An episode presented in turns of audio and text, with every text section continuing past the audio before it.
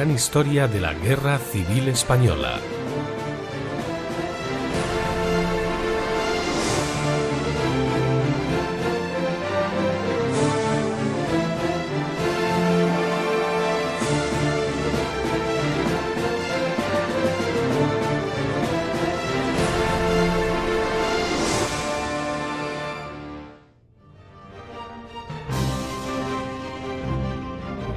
Civil Española cumple un año. Después de las batallas del Jarama y Guadalajara, Madrid sigue en manos republicanas, por lo que los nacionales llevan su objetivo a la cornisa cantábrica.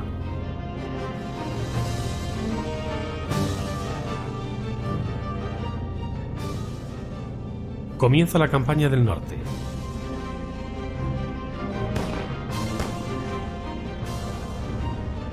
El avance nacional es imparable, pese a la dura resistencia de vascos, santanderinos y asturianos.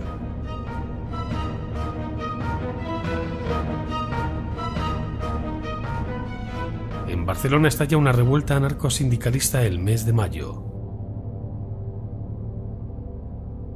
Largo Caballero dimite y Azaña encarga la formación del nuevo gobierno a Juan Negrín.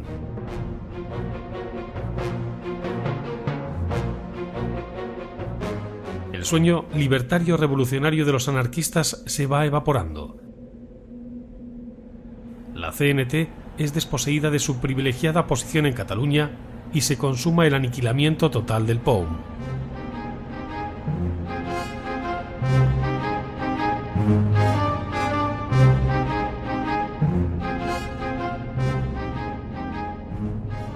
El orden vuelve a Barcelona y a toda Cataluña, pero empieza una durísima represión. Andrés Nin, el líder del POUM, es secuestrado, torturado y asesinado por fuerzas afines al gobierno de Negrín. A su vez, la República ordena una serie de acciones de apoyo indirecto para aliviar la presión sobre Vizcaya, en el frente de la universitaria y en la granja.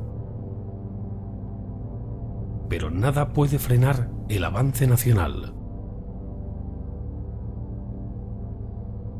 Tras las primeras avanzadillas de la infantería, los tanques nacionales llegan al centro de Bilbao. Entre las 5 y las 6 de la tarde se ocupará toda la villa. Los puentes de Bilbao han sido volados en la retirada de las tropas republicanas para entorpecer el avance del enemigo. Los pontoneros nacionales, una vez dentro de Bilbao, instalan pasarelas sobre barcazas y lanchones para poder atravesar el río Nervión. La toma de Bilbao supone un hito decisivo en el desarrollo de la guerra. Los nacionales conquistan una gran ciudad y una de las más importantes zonas industriales de España. Los nacionales ya pisan suelo montañés. Las tropas nacionales, sin apenas descanso, avanzan hacia su próximo objetivo, Santander.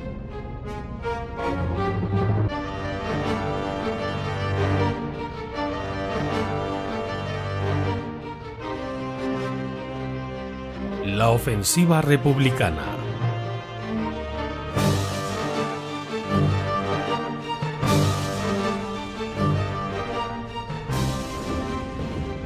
El 14 de agosto de 1937, recuperadas las fuerzas nacionales que se desplazaron al centro para la batalla de Brunete, comienza la ofensiva franquista sobre Santander.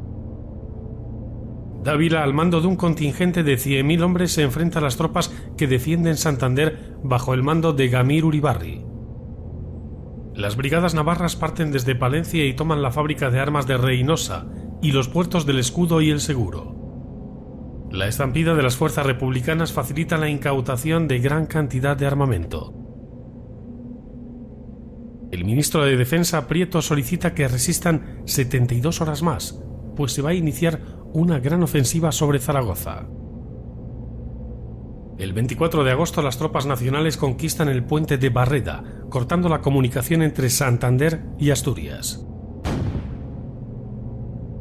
El cuerpo de voluntarios italianos entra en Castro Urdiales y las brigadas navarras toman Torrelavega.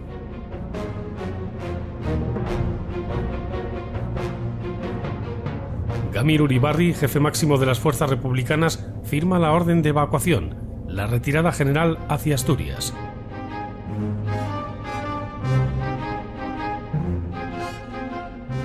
La intervención del gobierno de Negrín, siguiendo las tesis comunistas, pone fin a la hegemonía anarcosindicalista. Disuelve el Consejo de Aragón por decreto en agosto de 1937 y desarticula violentamente toda su organización mediante una intervención de la undécima división de Lister.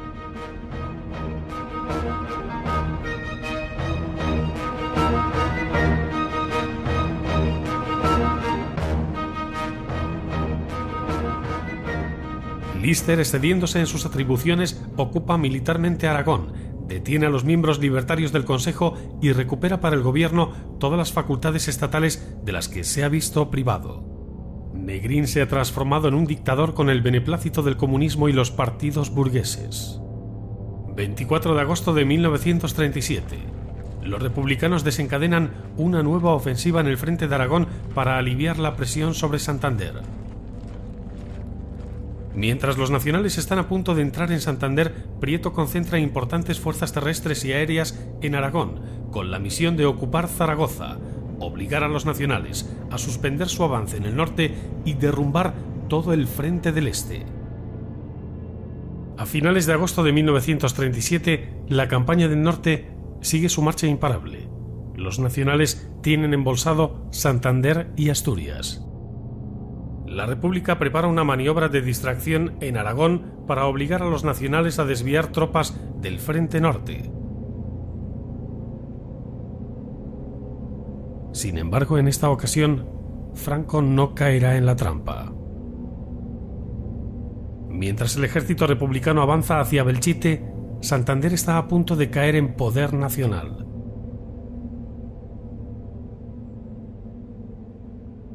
Franco no modifica su estrategia en el norte. El plan republicano consiste en abrir un pasillo entre Belchite y Quinto y lanzarse sobre Zaragoza, una plaza lo suficientemente importante como para forzar al enemigo a acudir en su socorro. Se trasladan al frente de Aragón las más destacadas unidades republicanas que han participado en la batalla de Brunete convenientemente reorganizadas. Son en total algo más de 80.000 hombres, carros blindados, piezas de artillería y baterías antiaéreas.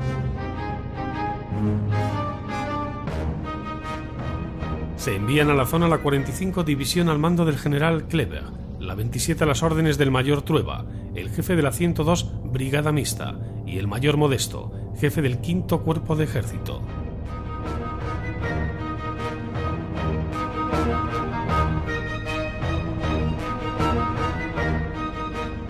La dirección del conjunto se asigna al general Pozas, jefe del Ejército del Este. Instala su cuartel general en Bujalaroz, antiguo feudo anarquista, a unos 90 kilómetros al este de Zaragoza. Es también llamada la undécima División de Lister, la 46 del Campesino, varias unidades anarquistas y otras unidades independientes.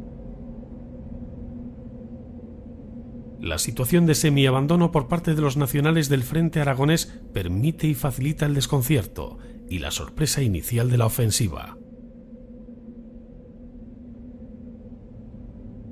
El Frente Nacional presenta un acusado entrante al sur del Ebro que permite su estrangulamiento, dada la escasa densidad de las tropas que lo defienden y las facilidades que ofrece el terreno para las infiltraciones.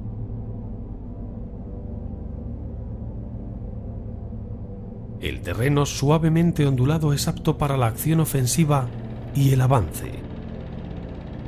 En pocos días los republicanos conquistan mil kilómetros cuadrados y cortan la carretera Zaragoza-Huesca a la altura de Zuera. La columna motorizada de Lister no puede superar el obstáculo que representan los defensores de Fuentes de Ebro y queda inmovilizada.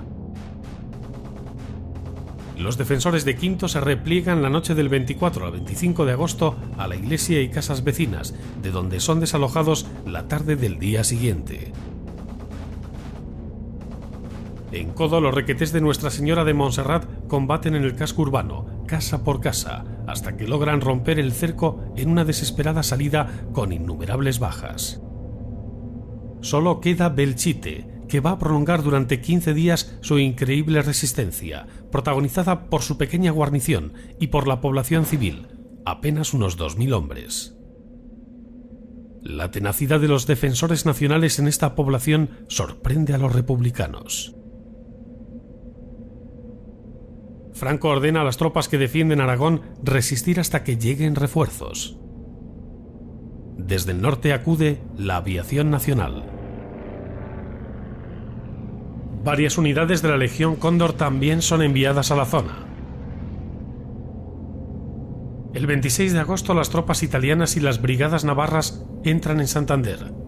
En Santoña las fuerzas del ejército vasco se entregan a las tropas italianas.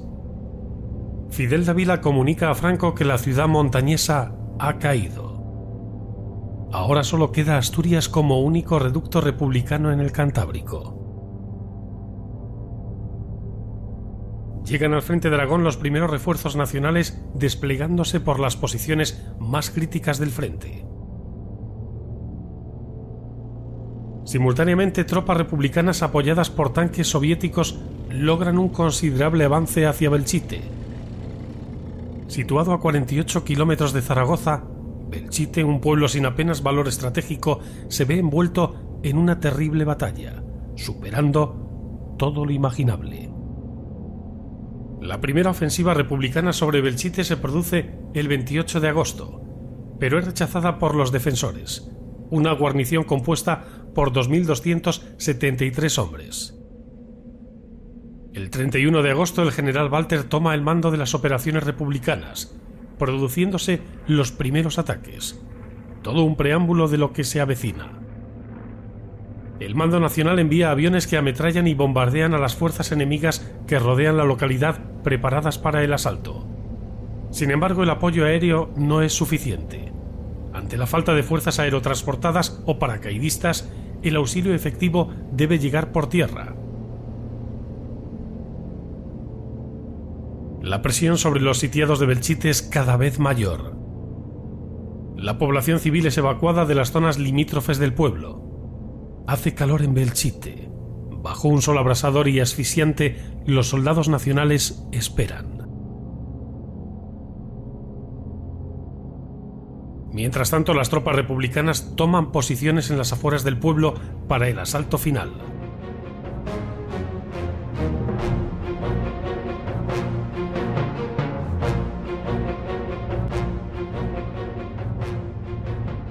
Cuando la ofensiva sobre Zaragoza empieza a flaquear, se intensifica el ataque contra Belchite, participando en esa jornada 20 carros de combate.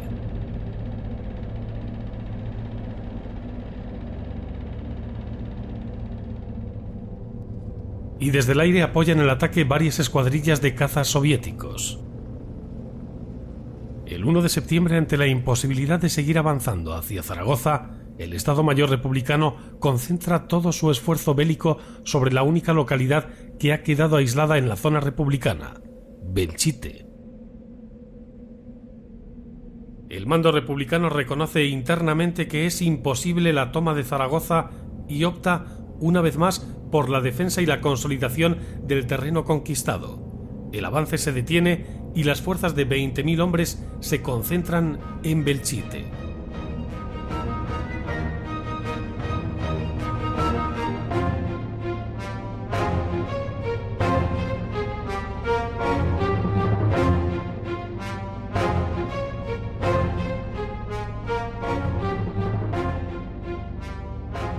Gracias a un aparato de radio, Belchite puede comunicarse con el alto mando nacional en Zaragoza. Es el único sistema que tienen los sitiados para solicitar ayuda y suministros.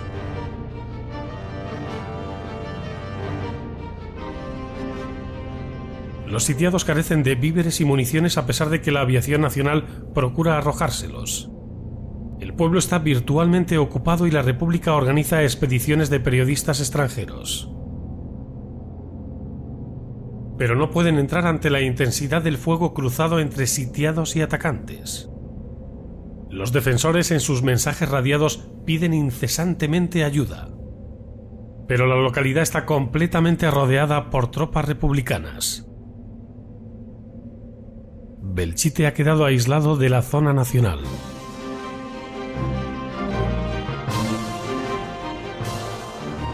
Franco incorpora divisiones del Frente de Madrid, la división Barrón logra detener el avance que amenaza Zaragoza, y la división Saez de Buruaga es la que trata de socorrer al sitiado Belchite. Los sitiados creen que llegará ayuda y se disponen a resistir como sea, pero todas las tropas son necesarias para defender Zaragoza. Por ello se comunica a la guarnición que deberá resistir por sus propios medios.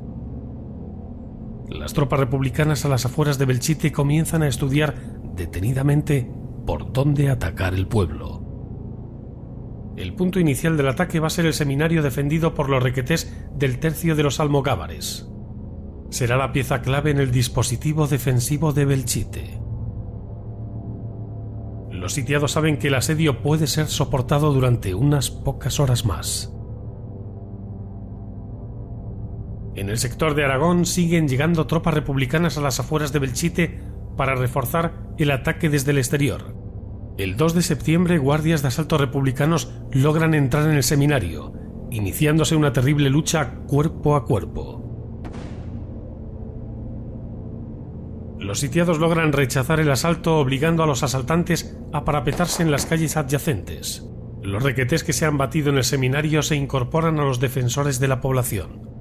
Unas horas más tarde los republicanos vuelven al ataque, esta vez con el objetivo de sabotear el depósito de agua y el transformador. Los combates ya se producen en la calle Mayor, donde se han logrado infiltrar los republicanos mientras en la periferia el grueso de las fuerzas del general Pozas fija posiciones.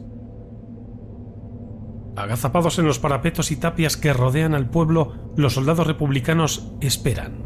Saben que el ataque final sobre Belchite es inminente.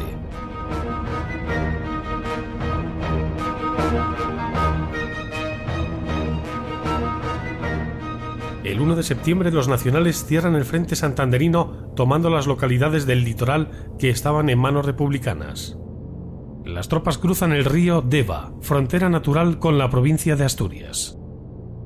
El día 2 cae en manos nacionales la localidad santanderina de Potes y comienza la ofensiva para conquistar el territorio asturiano. Mientras en Belchite al anochecer del 2 de septiembre, el seminario está a punto de sucumbir. Los republicanos ya ocupan la Plaza de Toros y otros edificios representativos.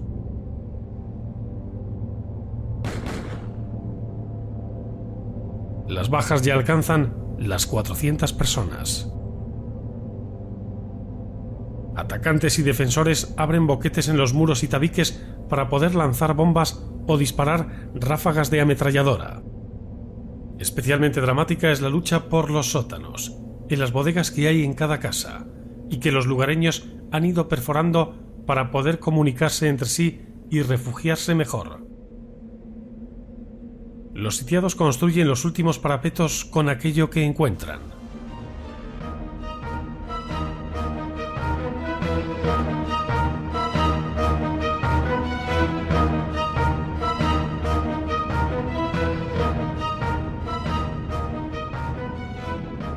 3 de septiembre los radiogramas de los nacionales dejan traslucir el drama de la situación.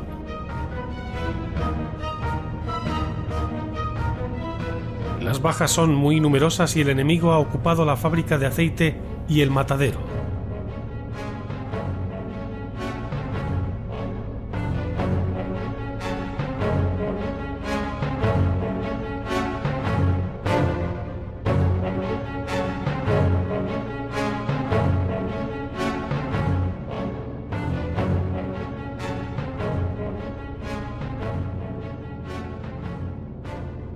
Círculo del asedio se ha cerrado. Aunque sin tener un carácter decisivo, la lucha también se da en el aire, enfrentándose grandes formaciones de aviones de ambos bandos. Los nacionales despliegan sobre todo la aviación italiana trasladada desde el norte y el centro, así como al grupo de García Morato.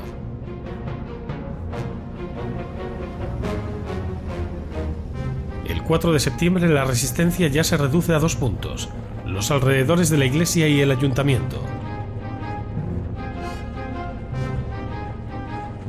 Se comunica al alto mando republicano que ha aparecido otro foco de resistencia en la casa de la boticaria, compuesto por soldados y civiles que se han retirado de otras barricadas.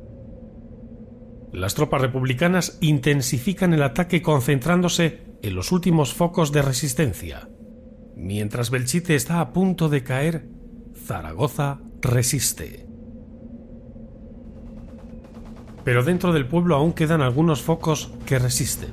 El general Pozas ordena tomarlo de una vez por todas. Los últimos defensores de Belchite, divididos en dos pequeños grupos, se refugian en torno a la iglesia y el ayuntamiento. Los defensores comunican por radio que es imposible resistir más. Las bajas alcanzan ya los 800 hombres. O se muere o se intenta la huida. La noche del 4 de septiembre, los asaltos se intensifican. La acumulación de fuerzas republicanas en el sector de Belchite hace imposible cualquier intento de ayuda por parte de las unidades nacionales de Barrón y de Saint de Buruaga. La República tiene hambre de victoria y la prensa del 5 de septiembre, aunque los combates prosiguen, proclama la toma total de Belchite.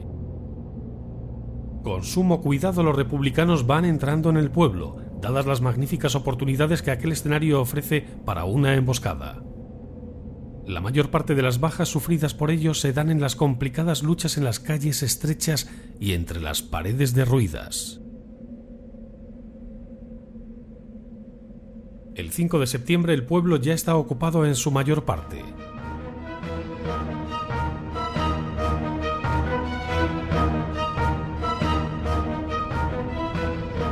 El general Poza se presenta en persona a comprobarlo. Los sitiados piden permiso al alto mando para escapar del pueblo. Seguidamente inutilizan la radio. Los republicanos prenden fuego a los pocos edificios que aún quedan en pie, sin reparar si dentro de ellos quedan soldados enemigos o incluso civiles. En la torre de la iglesia todavía resiste un reducido grupo de nacionales a los que es imposible hacer bajar. Deciden incendiarla.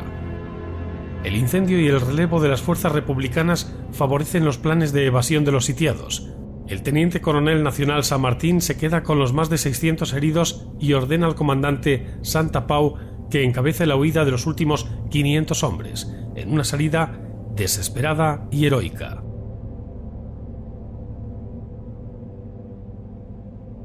Lo logran corriendo toda la noche campo a través hacia el este unos 20 kilómetros, hasta que encuentran las hogueras que han prendido los nacionales para indicarles el camino.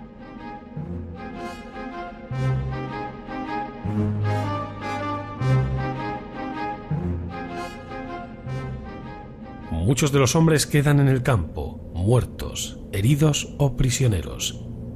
Entre ellos el comandante Santa Pau, defendiendo moribundo la retirada del resto de la expedición menos de 200 alcanzan las líneas nacionales.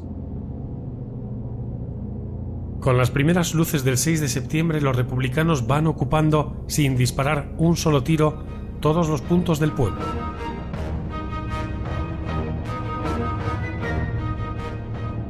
Número de prisioneros nacionales asciende a 2.411 entre soldados y población civil. El botín capturado asciende a unos 2.000 fusiles, 27 ametralladoras, morteros, baterías de 75 milímetros, abundante munición y diverso material.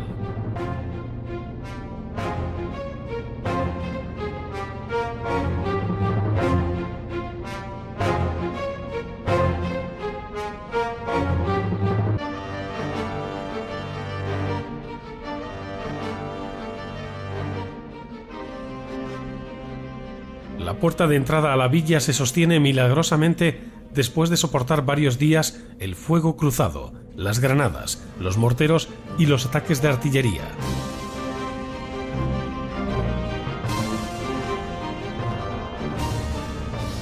Pero la calle mayor queda destrozada, los edificios rotos por las bombas y el suelo cubierto de cascotes y muertos. La primera conquista republicana se anuncia por todo lo alto.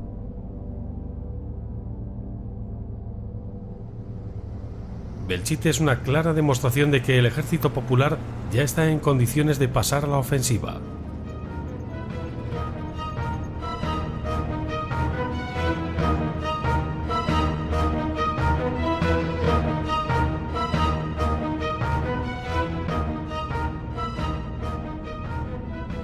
Después de la victoria llega la hora de la rapiña, del saqueo, del botín de guerra.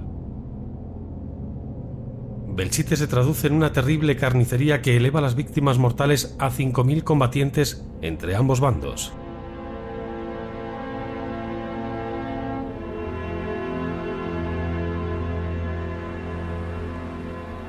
La iglesia y convento de San Agustín, la Torre del Reloj, la parroquia de San Martín, el convento de San Rafael quedan destrozados. De los prisioneros hechos en Belchite, 68 son fusilados por traidores a la República.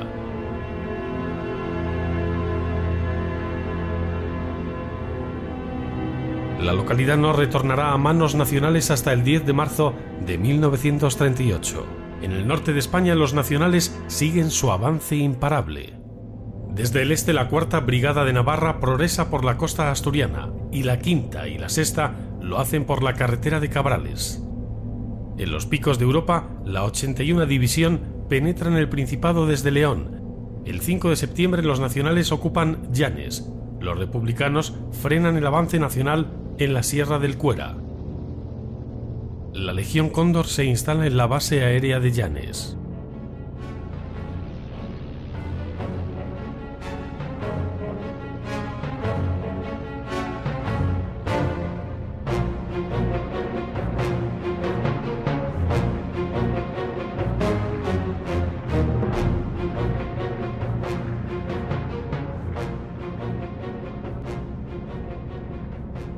Se producen duros combates en el desfiladero del Mazuco. La primera brigada de Navarra intenta expulsar a la 184 Brigada Republicana con apoyo artillero y bombardeos de la aviación, pero el ejército popular resiste en la línea del frente. Ambas formaciones reciben refuerzos, pero el frente se estabiliza.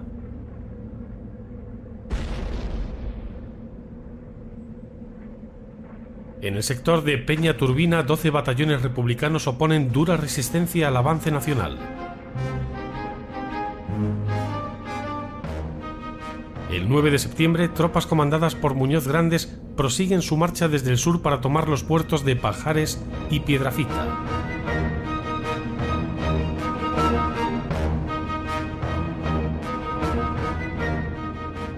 El 11 de septiembre los nacionales inician la maniobra de envolvimiento en la Sierra del Cuera. La quinta y sexta brigadas de Navarra se sitúan a la espalda de los republicanos, que tienen enfrente a la primera y cuarta brigadas. Los mandos republicanos deciden retrasar la línea defensiva hacia el oeste, para así proteger Gijón. Las brigadas navarras ocupan el margen oriental de la Sierra del Cuera y toman el Mazuco y Peña Turbina. Fidel Dávila autoriza el inicio de los bombardeos masivos sobre la costa asturiana.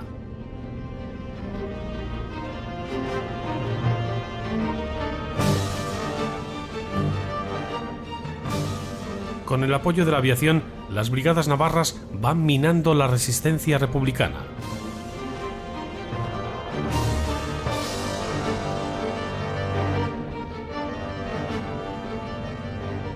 El 22 de septiembre la posición de Peñas Blancas es conquistada por los nacionales. Los republicanos vuelven a utilizar la política de tierra quemada. Desde el este las brigadas navarras ocupan Sella. Los defensores destruyen todos los puentes que cruzan el río.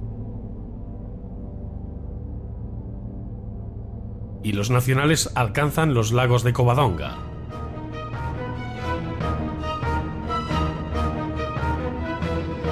Las autoridades republicanas deciden concentrar el esfuerzo bélico en la defensa de Gijón. El 11 de octubre las brigadas navarras cruzan el río Sella por Cangas de Onís. La aviación bombardea intensamente y el avance por el litoral se acelera ante el retroceso republicano. Desde el interior, la 81 División continúa el avance hacia el norte y se acerca a Oviedo. La retaguardia se descompone y los líderes políticos inician la huida. El cerco sobre Gijón se estrecha y la aviación lanza duros ataques durante la noche. Desde el sur y el este las brigadas navarras y la 81 División han tomado todas las poblaciones importantes y mantienen cercado a Gijón. El 21 de octubre los republicanos entregan la plaza de Gijón a los nacionales. El Consejo de Asturias, días antes de abandonar la ciudad, ordena la destrucción de todas las industrias militarizadas. La oculta quinta columna se hace con el control de los principales edificios, entre ellos el de la radio, desde donde se reclama ayuda a las brigadas navarras para que tomen la ciudad.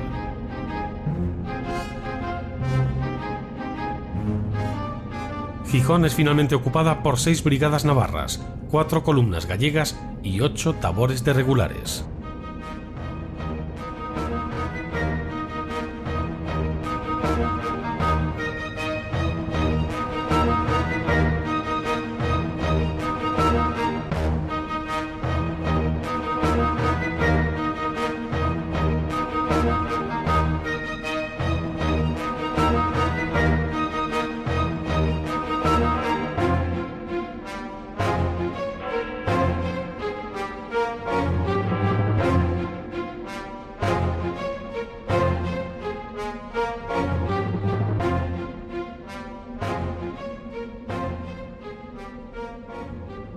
De Avilés supone el fin del Frente Norte Republicano.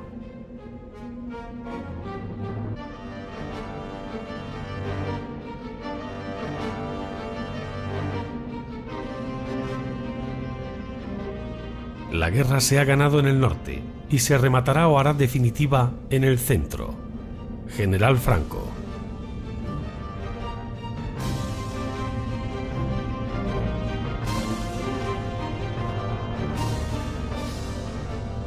Octubre de 1937. Se cumple un año y medio de la guerra civil. El avance nacional es imparable. Dominan ya más de la mitad del territorio español. El triunfo en el norte da una enorme estabilidad a la retaguardia nacional. Las tropas de Franco dan por finalizada la campaña del norte ocupando los últimos territorios asturianos y dominando por completo el control del Cantábrico. En adelante las tropas nacionales que han participado en el norte podrán desplazarse a otros puntos de España para combatir en otros frentes. A ellas se les unen curtidos soldados gallegos, reclutas asturianos y exsoldados de la República.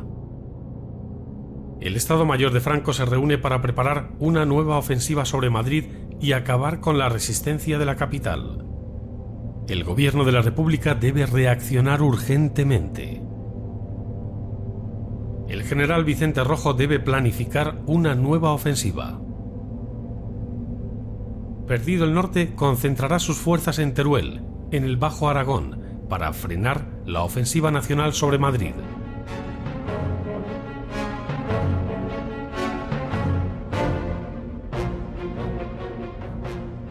El anarquista Cipriano Mera se infiltra en las líneas enemigas y descubre a tiempo las maniobras nacionales de ataque. En noviembre de 1937, el Ejército Nacional concentra 12 divisiones en la provincia de Soria, con un claro objetivo. La ofensiva definitiva sobre Madrid.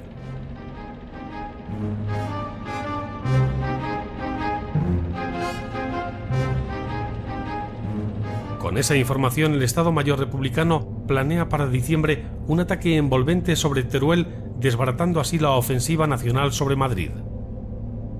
La ciudad es una capital de provincias pequeñas sin apenas valor estratégico y las fuerzas nacionales que la defienden son escasas. Teruel se encuentra a modo de cuña en territorio republicano, por lo que es fácil de atacar y envolver. Las tropas de Domingo Rey de Arcourt, gobernador militar, son de segunda línea, poco nutridas de oficiales, y con escasa instrucción. La guarnición de la plaza está constituida por 3.000 hombres que defienden Teruel. Los defensores conocen su extrema debilidad y la información les indica que el enemigo piensa atacarles. Siguiendo el criterio de Franco, las guarniciones secundarias deben aguantar con sus propios medios el tiempo necesario para recibir ayuda y de este modo mantener reunida toda la potencia de fuego disponible. Teruel ocupa una posición muy precaria en el extremo de la punta de lanza nacional que amenaza Valencia y toda la retaguardia republicana. Siempre ha sido una plaza sitiada unida a Zaragoza por el ferrocarril y la carretera de Calatayud, ambos bajo la amenaza de la artillería republicana emplazada en los altos de Celadas y del Muletón. Miércoles 15 de diciembre de 1937 el general Vicente Rojo da la siguiente orden a todas las unidades. Los combatientes deberán tener presente que los momentos son trascendentales, que necesitamos una victoria resonante a toda costa. Se trata de estrangular el saliente turolense estableciendo un nuevo frente desde Campillo al Muletón y embolsando a todas las fuerzas situadas en él. Más de 100.000 soldados republicanos avanzan hacia la ciudad, apoyados por 300 piezas de artillería y 200 tanques.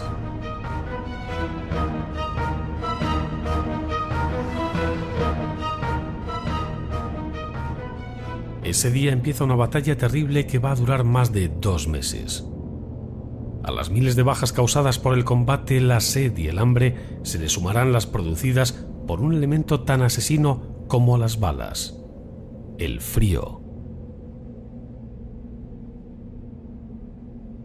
La plaza de Teruel está ocupada por 4.000 hombres, la mitad de ellos son civiles armados, a cuyo mando está el coronel nacional Rey Darcourt, que viendo la gravedad de la situación manda un telegrama a sus superiores.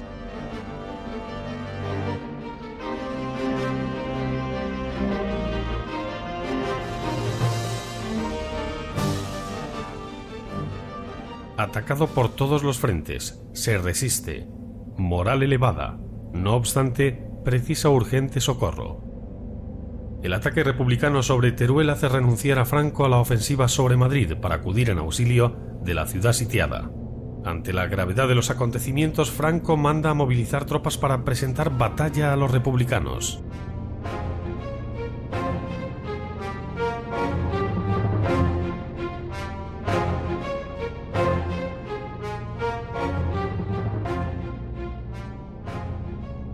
Miles de soldados nacionales son enviados al frente turolense.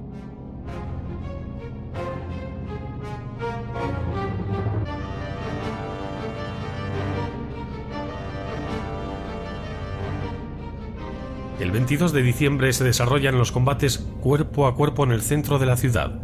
Atacantes y defensores de la plaza se enfrentan cara a cara, en las estrechas calles, en las esquinas y de una habitación a otra. Mientras tanto, la población civil se esconde aterrorizada en los sótanos. Dentro de la ciudad continúa la voladura de edificios para acabar de una vez por todas con la resistencia nacional. Los republicanos no quieren otro Alcázar de Toledo. Una mina estalla dentro del reducto de la comandancia y destruye todos los aparatos de radio, dejándola incomunicada con el seminario, el otro foco de resistencia. El 31 de diciembre, más conocido como la Noche Triste Turolense, no hay nadie defendiendo la plaza. Pero ni los de fuera ni los defensores de los reductos salen para cerciorarse que el enemigo haya abandonado la ciudad. Rojo vuelve al frente y ordena a una de las brigadas de la 47 División que actúe como tropa de contención en caso de desbandada. Reordena a Lister volver al frente, pero este se opone terminantemente alegando el total agotamiento de sus tropas tras 15 días de combate bajo la nieve, y pese a que es ascendido al grado de teniente coronel.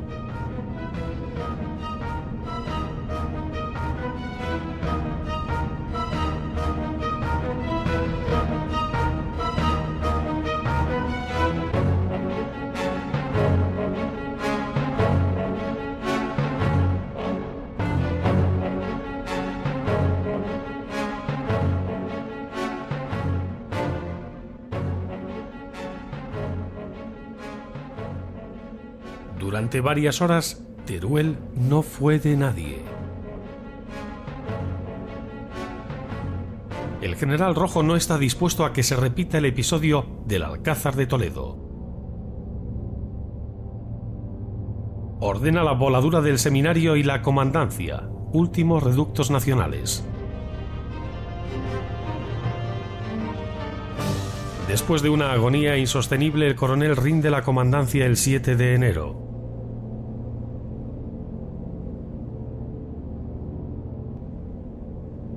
Los republicanos dominan toda la ciudad, pero ello significa que ahora se han convertido en sitiados y los nacionales en sitiadores.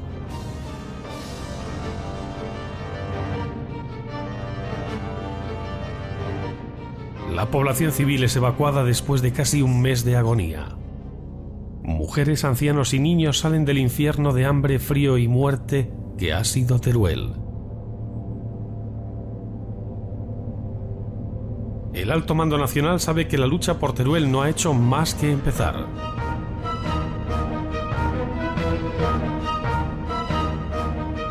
Franco ha de reconquistar Teruel a cualquier precio. Ordena al general Dávila reorganizar el ejército de operaciones que queda configurado por tres cuerpos de ejército. el de Galicia del general Aranda, el de Castilla del general Varela y el marroquí del general Yahweh. Pero la conquista republicana no durará mucho tiempo. El espacio en la guerra es un acordeón, va y viene.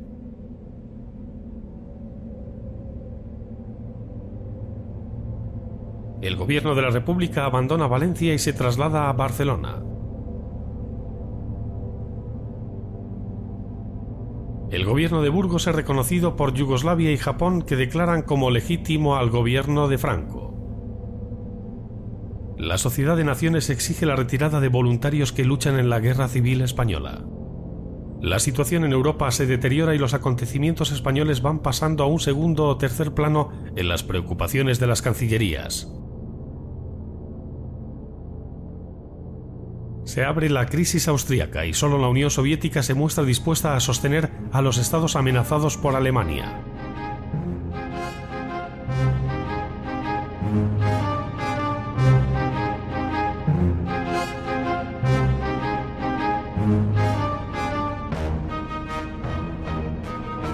En España, entre tanto, toda la atención sigue puesta en una pequeña capital de provincias, Teruel.